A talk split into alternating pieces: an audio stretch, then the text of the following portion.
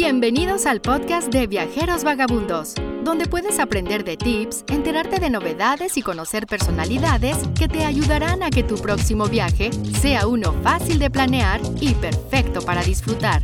Y ahora queda con ustedes una pareja que encuentra en el antojo de un postre, una copa de vino o un platillo exquisito el motivo perfecto para hacer maletas e irse de viaje. Diana y Jo.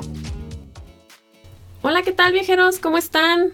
En este podcast vamos a hablar sobre los requisitos para viajar a China desde México como turista. Vamos a ir paso a paso sobre lo que necesitan para sacar la visa. Bueno, el primero de ellos, el más yo creo importante y básico, es el pasaporte que debe estar vigente con al menos seis meses a la fecha de su vuelo de regreso de China. También deben de completar el formulario de solicitud de visa china este lo pueden encontrar en nuestro blog, en nuestro post que se llama así, requisitos para viajar a China desde México. O también lo pueden bajar desde la página web de la embajada. Tienen que llevar una foto tamaño pasaporte que se las tomen en un estudio, que sea de frente y con fondo blanco. Esta la pegan a la solicitud una vez que la llenen. Tiene que ser a fuerza con pegamento, no la pueden grapar, no lo pueden poner tape. En caso de que no consigan en su casa, llévenla así y ahí en la embajada les, les proporcionan el, pegamento para que la adjunten a la, a la solicitud. También necesitan sus boletos de avión de llegada y salida de China, ya sea que regresen a México o que vayan hacia otro país. Además, lleven a la mano comprobante de al menos la mitad de sus estancias, ya sea que se van a quedar en algún hotel, un hostal, Airbnb o lo que sea. Tienen que eh, poner el nombre del lugar donde se van a quedar, la dirección y el teléfono. Esto es muy importante porque si no pueden tener ahí un contratiempo.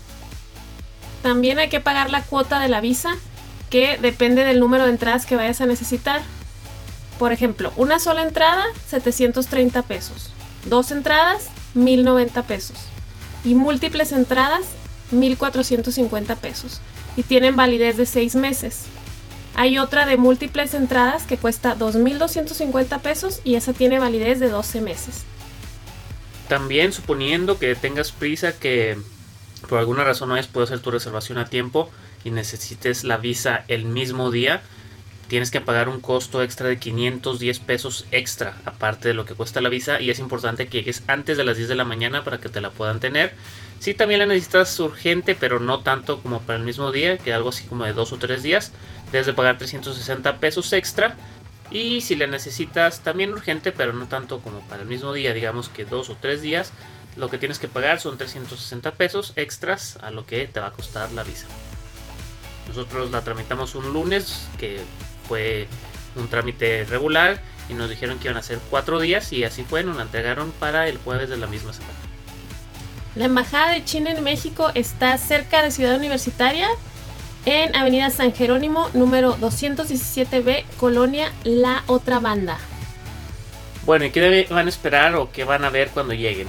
La verdad no es un edificio consular, o lo que al menos uno a veces piensa que es una embajada, más bien parece como una casa, tiene una fachada de una barda negra de piedras negras con, blanco. Eh, al, entrar vas a ver una, unas escaleras donde están unos guardias que por cierto no te van a dejar pasar aunque vayas en familia.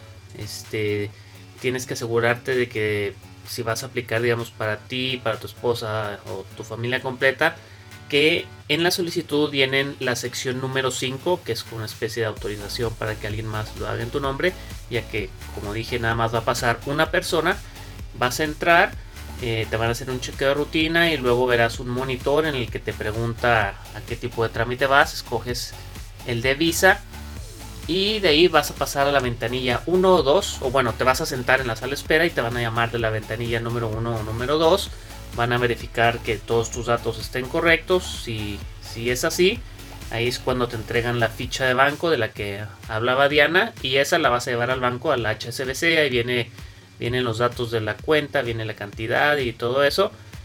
Y según cuando te hayan dicho que pases a recogerla, vas a hacer el mismo procedimiento, pero en esta ocasión cuando le pongas en la pantalla que ya nada más vas a recogerla, te sientas en la sala de espera y en la ventanilla 3 es donde te van a estar hablando para hacerte entrega de tu, de tu visa ya aprobada o denegada. Si no puedes hacer el trámite tú personalmente, puedes decirle a un familiar, un amigo que lo haga por ti. No hay problema, nada más acuérdense que tienen que llenar la sección número 5.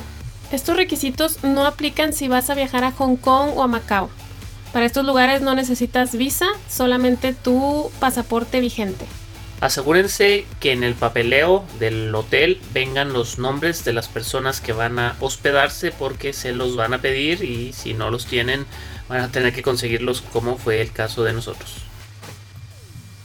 Pues eso ha sido todo por este podcast. Esperamos que les haya sido de utilidad. Si tienen alguna pregunta, pueden ir al post que escribimos en el blog o pueden ir directamente a la página de la Embajada China en México y ahí encontrarán las respuestas que buscan para que el trámite sea lo más sencillo y se los aprueben al primer intento.